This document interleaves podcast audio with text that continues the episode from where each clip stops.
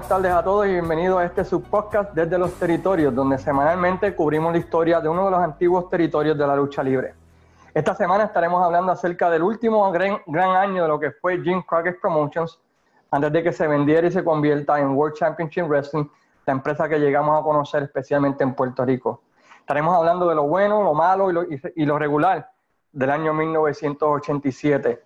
Pero en esta ocasión tenemos de invitada a una de las mejores personas con las cuales uno puede hablar de lucha libre en todo el mundo, y este es el señor Juan González, de la página Lo Mejor de la Lucha, donde encuentran sus ya tan famosos listados o top 10 de lucha y recomendaciones que constantemente ¿verdad? nos está brindando a todos nosotros para que podamos llegar a ser mejores fanáticos. Y es un placer para mí tener a Juanqui conmigo esta tarde. ¿Cómo estás, Juanqui? Eh, saludos, Keyman, un abrazo fuerte, espero que estés bien, mano. Este, para mí es un honor eh, ser parte de este proyecto, de verdad que sí. Y ah, vamos por encima. Pues muchas gracias, Juanqui, por, por cederle tu tiempo.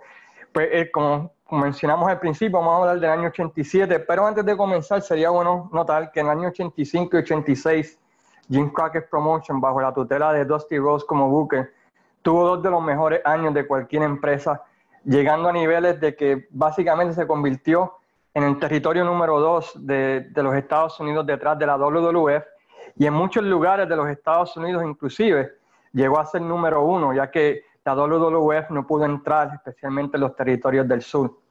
El año 86 termina con Dusty Rose como básicamente como la figura principal de retador al título mundial y el año 87 comienza con la NWA tratando de conseguir a un retador creíble para el, campeón mundial de la NWA, Rick Flair.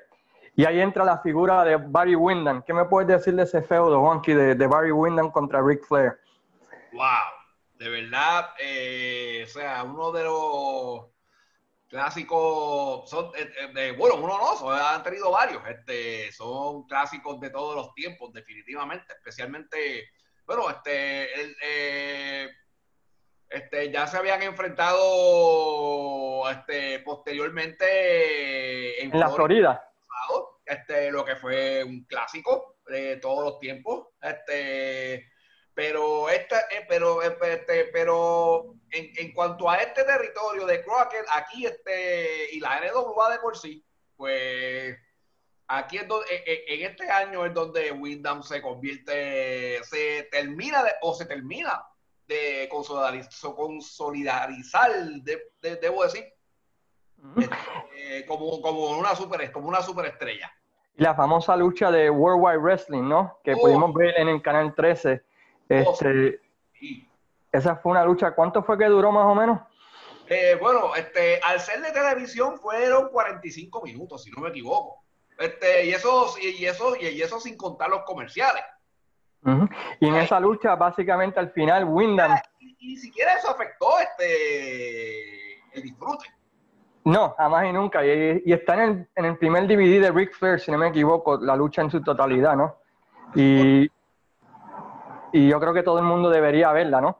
pues definitivamente. Esto es un clásico de todos los tiempos.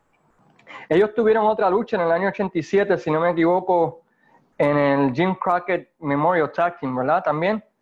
Otro clásico también. Este, y quiero este, añadir algo, este, este quiero, y, quiero añadir, quiero añadir algo sobre, sobre esa rivalidad también. Este, eh, eh, entre medio de esas luchas, en febrero, si no me equivoco, yo creo que fue en Charlotte. Este, Charlotte eh, ellos tuvieron una lucha este, que duró una hora. O sea, yo nunca he llegado eh, a, ver, a, verla completa y para sorpresa mía, en Dailymotion encuentro eh, parte, aunque sea como, este, como, como 15 minutos de la lucha, como un resumen de la lucha, pero de, todos, pero de todas maneras, este, con todo y eso, yo me disfruté, yo me disfruté el viaje. O sea, este, de una hora y este y fue otro clásico más, yo doy fe. Este, yo sé que este, lo, único que ni disculpe, no hay problema. Este lo único que, eso, que, que, que, ese pietaje nunca se llegó, si no me equivoco, a lo mejor le estoy mal, pero si no me equivoco, nunca se llegó a, a transmitir en los Estados Unidos. Yo creo que se, se transmitió, pero sí se transmitió en Japón. Sí, porque usualmente para ese tiempo, para los que no saben, este, All Japan y New Japan a veces venían a los Estados Unidos a grabar luchas en específico para transmitirlas allá en su país. Y a veces hacían, especialmente en el territorio de Kansas City, Central State era donde lo hacían mucho, donde hacían dream matches que nosotros no podíamos ver en los Estados Unidos, pero allá en Japón lo podían ver. Y como ejemplo de eso, British Bulldogs contra Rock and Roll Express, este, los Funk contra luchas que jamás pensaríamos ver, pues las hacían en Japón, que las grababan acá en Estados Unidos. Así que es una de esas luchas, la que tú mencionas, ¿verdad? De, Flair contra Wyndham, que, que, se grabó para ese mercado. Exactamente. Este, y, y, solamente se, se, se, grabaron partes de la lucha. Y como quiera, y como, y como quiera lo que, lo que se vio fue sumamente increíble. Es cierto. Hay, siempre ha habido, ellos tuvieron una lucha de 90 minutos en el Omni de Atlanta, que, duró 80 y pico. Pero esa lucha es como esos tesoros escondidos que nadie sabe, nadie tiene una, grabación que esperamos que algún día alguien allá en el network la encuentre y, finalmente la ponga, como pasó con Tommy Rich y, Buzz, Sawyer. Porque. Pero estableció a Wyndham como, como una figura creíble, lo estableció como un contendiente al título mundial y para muchas personas quizás no en ese momento, pero veían a Wyndham como un futuro campeón mundial de la NWA. ¿No crees tú, después de ese feudo, que legítimamente se estableció como tal? Oh, totalmente de acuerdo, definitivamente. Otro, y, y, para que vean lo fuerte que estaba creo que tenían como 10 ángulos a la vez, 10 historias. Durante ese tiempo, mientras Flair y Wyndham estaban de main event, en el undercard existió un feudo entre los Midnight Express contra Ron Garvin, que termina ¿En qué termina otra vez este quién es ese, ese feudo? ¿Qué es lo que sucede con, con, con, y Garvin? Con Rory Garvin y Barry Windham le, este, le, le, le, queman la cara. Le queman la cara y esa es la famosa promo donde Jim Cornette fue suspendido porque a la otra semana en televisión salió Cornette y dijo que la cara de, de, de Garvin había explotado como el Challenger y, y eso no le gustó a la NWA porque fue durante ese tiempo. Este, es que bueno, solamente, solamente los que vivimos esa época entendemos, entendemos por qué Cornel es tan bipolar.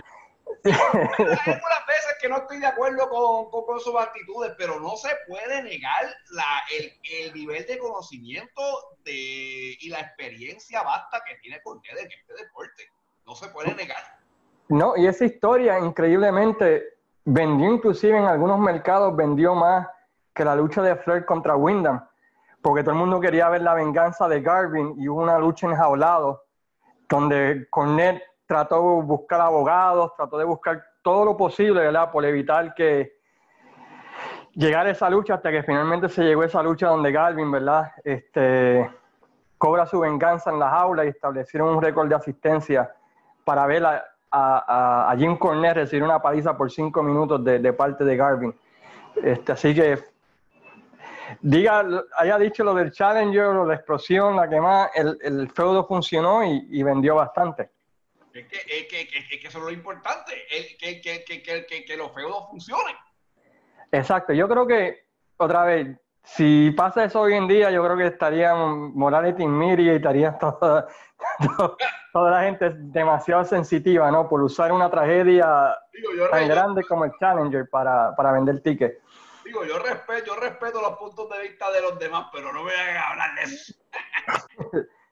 Pero algo que trajo ese feudo de Garvin contra Cornette fue la sorpresa del turn de Jimmy Garvin, del bando rudo al bando técnico, porque ahí, resultó ser que eran hermanos, ¿no? Este, y eso llevó a Garvin a retar por el título, a Jimmy Garvin a retar por el título a Ric Flair. ¿Qué me puedes decir de esa, de esa historia, si te acuerdas? Este, bueno, eh, bueno, es que son tantas. Este, Eh, voy a tratar de hacer memoria lo más rápido posible. Porque, porque creo que era por Precious, ¿verdad? Que, que Flair quería una cita con Precious o algo así. Por Precious, sí, este, eso es correcto. Este, por Precious. Eso este, llevó a, a, este, bueno, eh, tú me corriges, ¿verdad? Este, eso eh, llevó a la lucha de ellos en jaula por el título en el Great American Bash del 87. Es correcto que si Flair ganaba, ganaba una cita, ¿verdad? Con, con Precious. Con Precious, ¿verdad? Y, y esa lucha yo creo que es la mejor lucha de Jimmy Galvin en toda su vida, yo creo. No, claro, sí. Este, y, y, Garvin siempre ha sido tremendo talento. Lo que pasa es que yo pienso que Jimmy Garvin eh, ha sido uno de los luchadores más infravalorados. Este, este, como, como, como, talento. No sé, no sé, no sé qué pienses de eso. A mí me gustó su run en World Class. Cuando estaba contra, contra los Bon Erics, ese fue mi, mi run favorito de él. Y este tiempo, ¿verdad? Tratando de defender a, su, a, su, a su esposa, ¿no? Precious, de, de Ric Flair y los avances de Ric Flair, que Ric Flair le estaba toda la semana insultándola, diciéndole que viniera a, a Space Mountain, que cuando iba a terminar con él. Este. El Rick, por excelencia. Yeah, Ric Flair en todo su. Todo su machismo y sexismo y, y, todas las cosas malas que puede tener un hombre en ese feudo, pero vendió, como tú dices, fue el main event de uno de los Great American Batch en hablado y en esa lucha, este, Ric Flair derrota a Jimmy Galvin para sorpresa de todo el mundo y gana su cita con, con Precious. Con Precious y eso lleva al famoso ángulo del hotel, ¿no? Si, no sé si te acuerdas de ese ángulo. Eh, déjame, déjame recordar. Este, eh, que, en vez de Precious aparece alguien más. A Precious y termina haciendo Ronnie Garvin.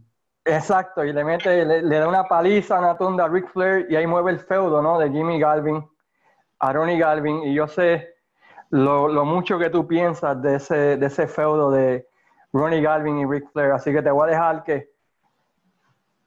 Ese, esa rivalidad es top 5 este, en el sentido de, de, de, de los mejores o, rivalidades que ha tenido Flair como campeón mundial de la NWA.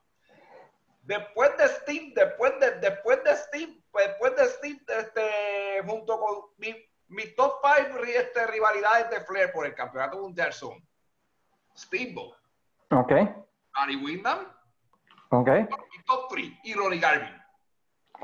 Y ha tenido, muchas más, ha tenido muchas más, pero esos son mis top 3. No, a mí, a mí me gustó esa rivalidad más que la de, por alguna razón, que la que tuvo contra Dusty Rose. Para mí era más creíble esa rivalidad de ambos. Sin que la de... Sin quitarle mérito a esa rivalidad de Dusty, que fue buenísima. No, pues, esa, no, esa rivalidad de Dusty fue, hicieron dinero como loco, ¿no? Y eso. cargó la empresa por, por, cargó la NWA desde el 79 hasta el 86. Pero, so ese fue el feudo, ¿verdad? Que dejamos para más adelante, el de Galvin contra Rick Flair. Vamos a volver a ese. y algo que sucedió durante ese año 87 fue el famoso por semanas y semanas tuve a, los Horsemen introduciendo a un luchador que vino del, territorio de Florida llamado Lex Luger y lo introducían como un asociado y semana tras semana decían que el grupo estaba más unido que nunca, que el grupo estaba más fuerte que nunca, pero ¿qué era lo que estaba sucediendo realmente durante ese tiempo, este Juanqui, con los Horsemen? Pues este, pues este, Jody Anderson, este estaban los Horsemen reclamándole al principio del año, porque para, la, la, lucha de Flair y Windham en World Wide Wrestling, este, en la entrevista que hicieron los Horsemen, este, todo, todo parecía, todo, parecía, eh, todo andaba bien. Eh, pero este, hubo este, este, algunos momentos en que Oli Anderson pues se asentaba y todo este y, este, apoyando a su hijo en, sus proyectos y todo ese tipo de cosas. Y pues eh, ellos pues le reclaman y Tony Blanchard, siendo el sinvergüenza, el, el, el, el rudazo sinvergüenza, que todos conocemos. este, dice, eh, reclamando de que mientras ellos estaban este, bregando con los asuntos de la lucha libre, él estaba con su, con su mocoso hijo, como dice, o, como exactamente lo dice él en inglés, The Snowdowski. Y ahí es que Oli explota, explota, Oli explota, termina sacándolo de los Horsemen. Eso lleva eh, a que, a que también haya una rivalidad entre Oli y Arn Anderson, que fueron luchas violentísimas.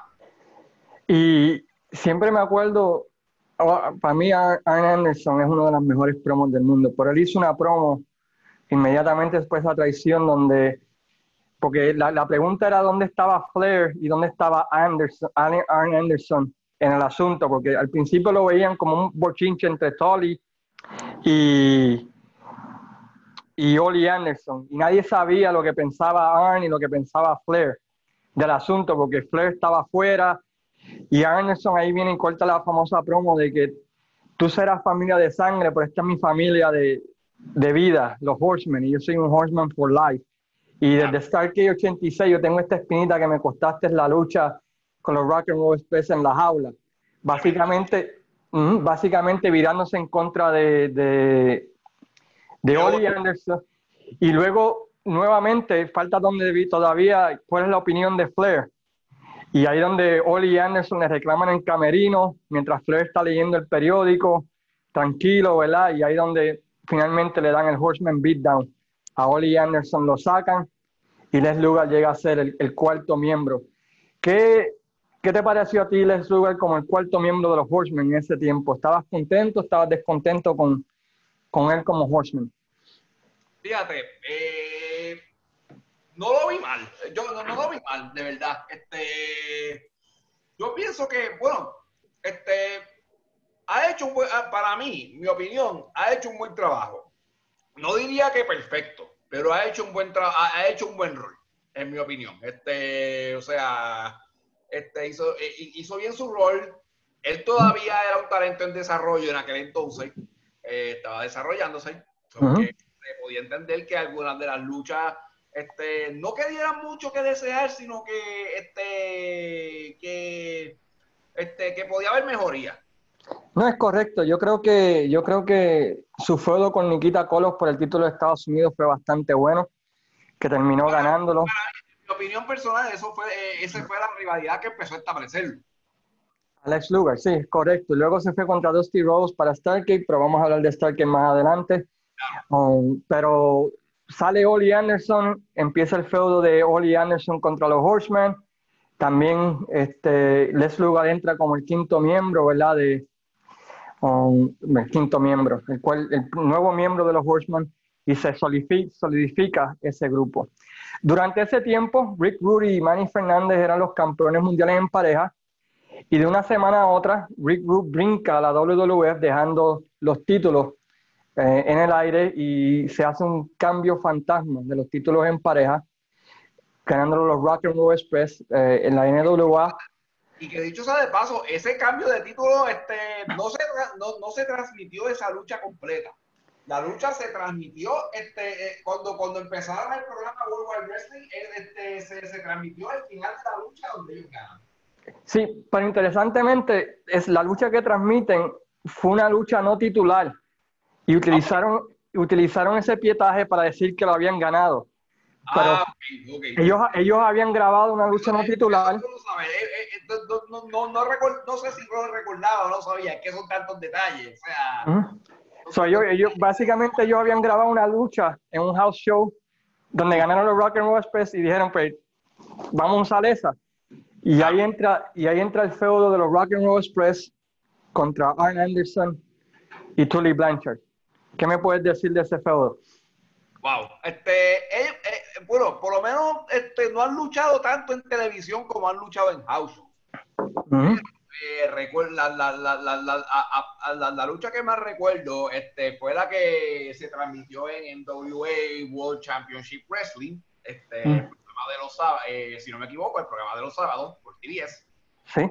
Este, que fue sin eh, que, que, fue sin que, que fue descalificación que, que, decía que era sin descalificación Este, y, y fue una de las mejores luchas en parejas que yo he visto, este, que yo he visto, Cayman. O sea, este, duró más de 40 minutos. Este, eh, eh, eh, ah, con todo y que al final este Tony Blanchard hizo trampa dándole con un zapato a dándole con un zapato a, a Ricky Morton, yo creo que fue. Este, es correcto.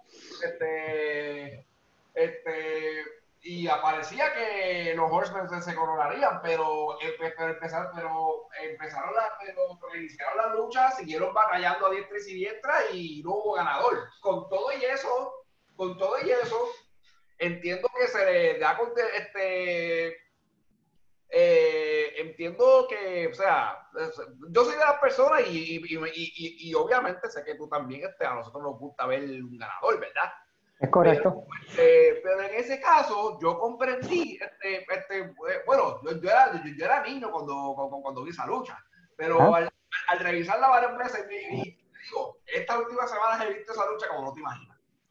Este, una de las mejores luchas en parejas de todos los tiempos para mí. No sé qué pienses tú, pero a No, a mí, a mí ese feudo me encantó y eso termina en la famosa lucha donde Tolly Blanchard y Ian Anderson se coronan campeones mundiales en pareja cuando los Rock and Roll Express son atacados por los Midnight Express, ¿no? Sí, y, ataca, y, Ricky Morton sale tranquilado. Pero este, un, detalle que se me quedó de la, del, del clásico anterior. Este, entiendo que entiendo que se hizo para proteger a ambas parejas. O sea, para proteger a ambas parejas. No sé qué piensas. Y en ese tiempo casi, casi nunca daban los resultados en, televisión porque querían que tú fueras a los house shows, porque eso era, eso era lo que ellos querían lograr. Así que te daban, como quien dice, un, un pedacito de, de, una muestra, ¿no? Para que fueras a los house shows y los compraras. Pero finalmente, pues los Rock and Rolls pierden el título y los Horsemen ganan los campeonatos en pareja.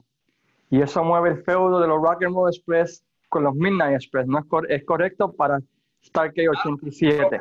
recuerdo Robert Gibson, Robert Gibson hizo todo hasta que Ricky Morton finalmente apareció vendado, hizo lo que pudo, pero los Horseman, los, Horseman estaban demasiado inspirados en ese, en ese combate y finalmente lograron este, Arnie Tolly coronarse campeones. Sí, porque Robert, si no me equivoco, Robert Gibson tira la toalla, ¿no? Por Ricky Morton.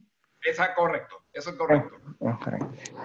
Mientras está sucediendo, y vamos a, a, seguir hablando de los feudos, algo que estaba ocurriendo tras bastidores con, la, con Jim Crockett Promotions, que durante este año ellos se expanden y compran tres territorios. Entre ellos compran el, territorio de Central States, que es el territorio que cubre Kansas City, que, cumple, que cubre toda esa área de Missouri y así por el estilo, y comienzan a, a transmitir sus programas allá y a correr shows allá.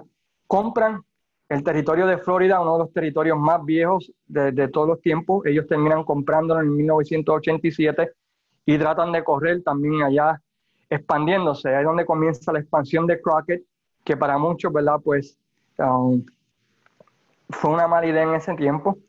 Y terminan comprando también el territorio de Bill Watts, Universal Wrestling Federation, ¿verdad? ellos terminan comprando tres territorios que para muchos, donde invirtieron mucho dinero, y para muchas personas quizás eh, decían que tenían que haber esperado mejor a que el territorio cerrara solo, porque iban a cerrar eventualmente, y solamente entrar ¿verdad? Con, su, con su grupo, pero no lo hicieron así, prefirieron pagar porque era todavía el All, Boys Network, como decimos, y eso es lo que estaba sucediendo durante el verano del, del 87 en la NWA, ¿verdad? Con Crockett expandiéndose y comprando jets y comprando medio mundo y, y, no, y gastando dinero de más, yo creo. No, no definitivamente. ¿Qué tú te, ¿Cuál fue tu pensar cuando tú empezaste a ver este, luchadores de otros territorios en World Championship Wrestling durante ese tiempo? Porque empezamos a ver a Mike Rotundo, a Dr. Dusty Williams, a los Freebirds. ¿Cuál fue tu pensar? En, mi, niñez, este, fíjate, Cayman, en mi niñez, este, yo, yo, tenía, yo solo tenía cinco años para ese tiempo, o sea, que... Oh, okay. recuerdo que este, eh, este, la NWA era lo más, eh, o Crockett era lo más, de, lo más que veía en el canal 13. Si no tenía cámara, veía en el canal 13. Exacto. Y, este, y, y, y, otros territorios que transmitían, este, que recuerdo, son, fueron World Class, si no me equivoco, Mid South. Es correcto. O UWF ya para ese tiempo. es este, correcto. Pero o sea, como, como bueno, este, como, como, era niño, pues, este, pues poco a poco, pues, este, este, poco a poco, mientras he ido creciendo, pues he ido, este, adquiriendo conocimiento. Este, o sea, lo más que me gustaba era este NWA Capital Sport Promotions. Y en caso de WWF, pues, este, la, la división de parejas y Randy Macho Man Savage era mi favorito. Y lo interesante es que durante ese tiempo, cuando compran la UWF, mucha gente pensó, van a hacer un, un, feudo de empresa contra empresa. Pero, este, como sucede muchas veces durante ese tiempo, los egos entran y básicamente cogieron a la UWF y los hicieron jobbers para, para la NWA. Y se jodió la invasión. No, hombre. ¿Quién tiene la culpa? Sean ustedes los jueces, gente. Ya, yo creo que ese fue el primero, bueno, el segundo de los tres errores que para mí hizo la NWA durante ese año 87.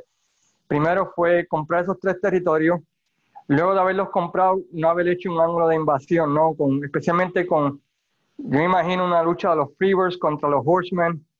Yo me imagino, yo me imagino una, una lucha de ensueños ¿Ah? yo, pienso, yo pienso que el más que, el más que se lo beneficiado, pero eso entiendo que sería un tema para más adelante, ha sido Sting.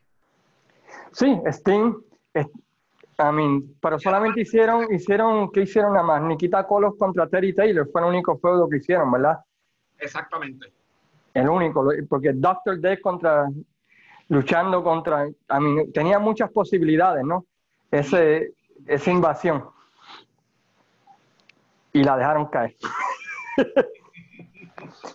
so, nos lleva al famoso final del año 87, donde por años la, tradición de Crockett era hacer el evento de Stargate o el evento del Día de Acción de Gracia en la ciudad de Charlotte. Habían tenido desde los años 40 en adelante, esa era la tradición de la empresa. Una vez adquieren el territorio de Georgia, dividen Stargate siempre entre North Carolina, Charlotte y el Omni, para, porque la tradición era de, ambos, de ambos estados.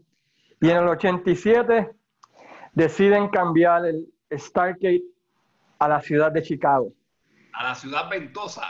A la ciudad ventosa que me, que me vio nacer. Y lo interesante es que de todos los estadios, aquí hay cinco estadios en Chicago, ¿verdad? Hay cinco estadios. Está en aquel tiempo era el Chicago Stadium donde jugaban los Bulls.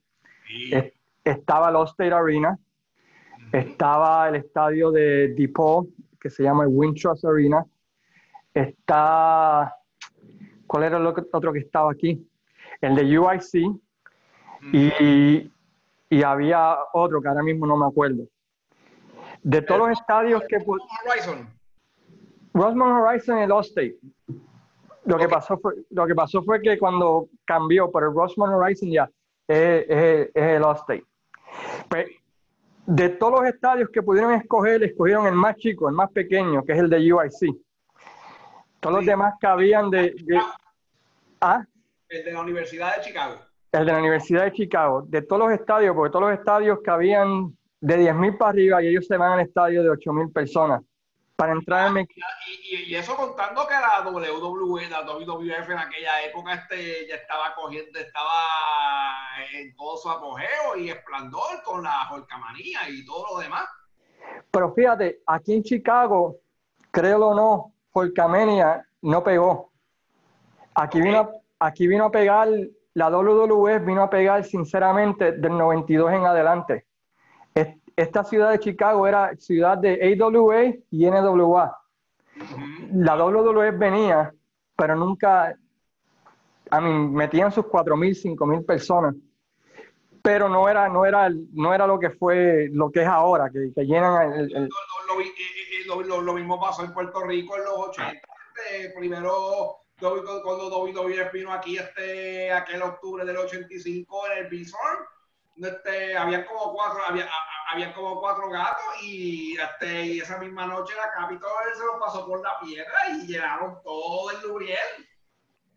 Pues básicamente así era Chicago, pero que sacan, sacan Stargate de las dos ciudades fuertes de ellos, de las bases de ellos, donde metían, metían 30 mil personas con los ojos cerrados. Tú decías Stargate, se vendía Charlie, se vendía Lonnie. Para venir a Chicago, que entiendo era un mercado importante. Greensboro. Greensboro, ya. Yeah. Well, Greensboro, North Carolina, tienes razón. Disculpa, Charlotte, el Charlotte Memorial Stadium es el otro, el, el grande. Que... Mayormente Great American Bash. Great American Bash, discúlpame. Si tienes toda la razón. Este, pero Greensboro cabían 15 mil, en el Omni cabían 18 mil. Ya lo habían llenado todos estos años para venir a un estadio de 8 mil personas. Fantástico, porque quieres expandirte nacionalmente. Se van a pay-per-view junto con la WWF. ¿Y qué es lo que hace Vince? ¿Te acuerdas? Con ese pay-per-view de Stargate. Eh, trató de sacarlo del, del, cable. Trató de sacarlo del cable. Dijo, le dijo a cualquier empresa de cable, si tú transmites Stargate, yo no voy a hacer negocio contigo. Y, y, de cientos de mercados que podía transmitir Stargate, terminó transmitiéndose en cinco. Así que los, los mató por completo. Literal, literal, literal, literal, literal, literalmente los millones de Vince, este, y como tienes a un multimillonario magnate como Vince, pues, para bien o para mal. O sea, ¿Mm? para bien o para mal. La, la cuestión era que en, ese tiempo, pues la única marca aprobada en pay-per-view era WWF, porque la NWA todavía no había hecho un pay-per-view, Starcade 87. Mayormente eh, para circuito cerrado, para el que no, este, para el que no lo pudiera ver en, el lugar. Exacto. So, Starcade, y ahí básicamente pierden millones, ¿verdad? Por decirlo así, en, en, una sola noche que no se pudo recuperar Jim Crockett. Pero vamos a hablar de Stargate. ¿Cuáles fueron tus luchas favoritas de Stargate? Vamos a un pequeño resumen de lo que iba a ver en antes de, que diera, perdóname. Por el Campeonato Mundial de la NWA, Ronnie Galvin contra Rick Flair en revancha por el título mundial de la NWA. Um, por el Campeonato Mundial en parejas era los Rock, um, Iron y Tolly Blanchard contra los hijos predilectos de Chicago, los Road Warriors. Era Lex Luger ya, Les Luger contra Dusty Rose en una lucha enjaulada por el campeonato de Estados Unidos. Los Rock and Roll Express contra los Midnight Express en una lucha de andamio. Esas eran las cuatro luchas principales, por decirlo así, de, ese pay-per-view. ¿Qué me puedes decir de Stargate 87? Bueno, comparado con Survivor Series, honestamente me gustó más Stargate. aunque digo, y no, y, no, y, no estoy, y no estoy hablando mal de Survivor Series, porque el concepto que tenían en ese tiempo era algo innovador para ese tiempo, y era, era, la primera vez que lo hacían. Pero pues más bien, este, más, más bien la cuestión de la tradición luchística, o sea, que, que algo que he ido descubriendo mientras he ido creciendo, este, de, de, niño adolescente, niño adolescente a joven y ahora joven adulto algo, algo que se me había olvidado mencionar es que Ron Garvin entra en Stargate como campeón mundial de la NWA y la NWA comete el grave error de tenerlo como un campeón de cartón, ¿no? Por dos meses no defendió el título para prepararse para una revancha contra Rick ¿Qué te pareció a ti el booking de, de Garvin como campeón mundial? De, de verdad que este, no es culpa de Garvin, no es culpa de Ronnie Garvin, obviamente, no fue culpa de él, obviamente, o sea, este, pero este, eh, obviamente, obviamente pudieron haberle dado, aunque sea dos o tres defensas titulares. Después, y más después de ese clásico de lucha que tuvo que, que tuvo con, donde le ganó el título a Flair este, en World Wide Wrestling en Detroit, que eso fue para mí uno de los, para mí la mejor lucha entre ambos. Sí, la lucha habladas con el famoso Sunset Flip de la tercera, de la, tercera cuela, ¿verdad? Para mí, para mí es, esa es mi lucha, de, de, de, tantas luchas increíbles que ellos han tenido, esa es mi favorita y para mí es una de las mejores de todos los tiempos. Es correcto. Se llegan a Stargate Y yo creo que en esa lucha, yo creo que todo el mundo sabía que Flair iba a ganar esa lucha también. Claro, eso, era, eh, eh, eso, fue lo, eh, eso fue lo que afectó esa lucha, porque fue una tremenda lucha, como solamente ellos la pueden brindar, claro está. Pero, pues, este, lo predecible del resultado afectó un poco. Estoy de acuerdo. Y donde yo pensé que iban a hacer lo correcto era la lucha de los Road Warriors contra Tully Blanchard y Anderson por los títulos mundiales de la NWA. Los Road Warriors aquí en Chicago estaban super over porque ellos habían tenido una corrida en la IWA que hacía de Chicago en una de las ciudades fuertes de ellos. Llegan a la NWA, reciben su primera oportunidad titular por el título mundial de la NWA en pareja en Starkey 87 en Chicago. Y yo no sé qué le pasó a Dusty ahí. buena lucha porque la lucha fue buenísima, pero el final, obviamente, dio mucho que desear.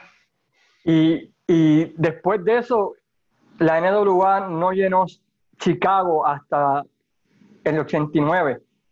Ellos vinieron un montón de veces a Chicago después de esa lucha, fastidiaron la ciudad por completo, porque el, el famoso Dusty Finish en esa lucha, porque la gente lo que quería ver era los Road Warriors, ¿no? y, yo era Horseman, pero este, yo pensé, mira, los Road Warriors se merecen, se, merecen ganar también, bendito. Y la otra lucha importante, pues claro está el Booker, la estrella máxima de, el del libreto. Dusty Rose contra Lex Luger enjaulado por el título de los Estados Unidos. ¿Cómo terminó esa lucha? este, Dusty, Dusty derrotando a Luger facilito en el medio del ring. Y los Rock and Roll Express, si no me equivoco, derrotaron a los Midnight Express en la lucha de andamio. La cartelera, como tú mencionas, en cuanto a calidad, fue mucho mejor que Survivor Series de ese año, pero eh, algunos de los resultados eran muy predecibles y el único resultado que tenían que haber hecho, pues no lo hicieron y eso acabó de fastidiar. Claro. acabó de fastidiar a Crockett. Luego de eso, ¿verdad? Pues el año 87, pues básicamente pues vemos el, final de Dusty Rose como, como que se quemó, ¿no? Ya, ya no tenía tantas ideas como tuvo en el 85 y 86. Eh, y ahí empezaron a bajar las casas, empezaron a bajar todo. Él siguió hasta finales del 88, principios del 89, que hace el salto a WWF. Pero ya en el 88 estaban corriendo con humo. Ya básicamente no tenían, las ideas no estaban ahí. Yo creo que... Exacto. Eh, y ahí fue... El, del primer Clash of the Champions, que, es una de las mejores carteleras en la historia. Es correcto. Yo creo que ese fue el último cantazo que dio la NWA para afectar a, WrestleMania, ¿no? y, y, ya después de eso, pues Crockett se ve la necesidad, pues, de tener que vender ¿no? A Ted Turner cuando se descubre, ¿verdad? Que está en la quiebra por comprar todos los territorios que compró, o comprar, pagar, porque pasaran programas de televisión en mercados que eran WWE, que él tuvo que pagar para, para poder entrar a esos mercados. Las casas empezaron a bajar y en el 88 pues entra Ted Turner a salvar a la NWA.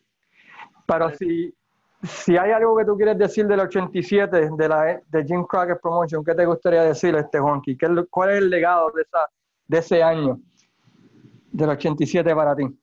A pesar de que no terminó de la mejor forma, pues ha sido un año increíble. Para, ha sido un año, por, lo demás, ha sido un año increíble. Este, hubo, hubo, hubo, rivalidades de campeonato buenísimas, como las que ya mencionamos de Flair con Wita y los este, eh, las luchas, pero este, otra cosa que se nos olvidó mencionar que durante el American Bash, este, los Rock and Roll, antes de perder los títulos con Anderson y Tori, este, se, se dieron unos unas luchas increíbles de campeonato contra campeonato entre los Rock and Roll y el Midnight Express. Es correcto, se me había olvidado, perdón, se me había olvidado ese detalle. Ah, para los que no sepan, Great American Bash en una serie de tours con la de, con la, con, la de Great American Bash este, y, y, la, y, la, y la que transmitieron en World Wide Wrestling siendo mi favorita en, ese mismo mes. Y no podemos, no podemos terminar el año 87 sin hablar de la pareja que vino del 2020, The New Breed. ¿Te acuerdas?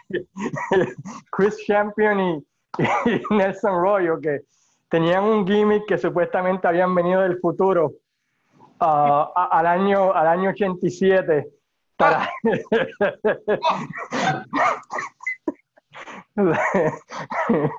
para, para dominar. No, es por nada, no es por nada, este, y tampoco es que sea fanático de ellos, pero comparan con los Ding Dongs más adelante. Bueno, sí. con pero esa pareja de New Breed siempre, siempre me tripió, ¿verdad? Porque vienen del 2020 supuestamente y, y, lo que vienen es acabar con Jimmy Valiant. Eh, no vienen acá.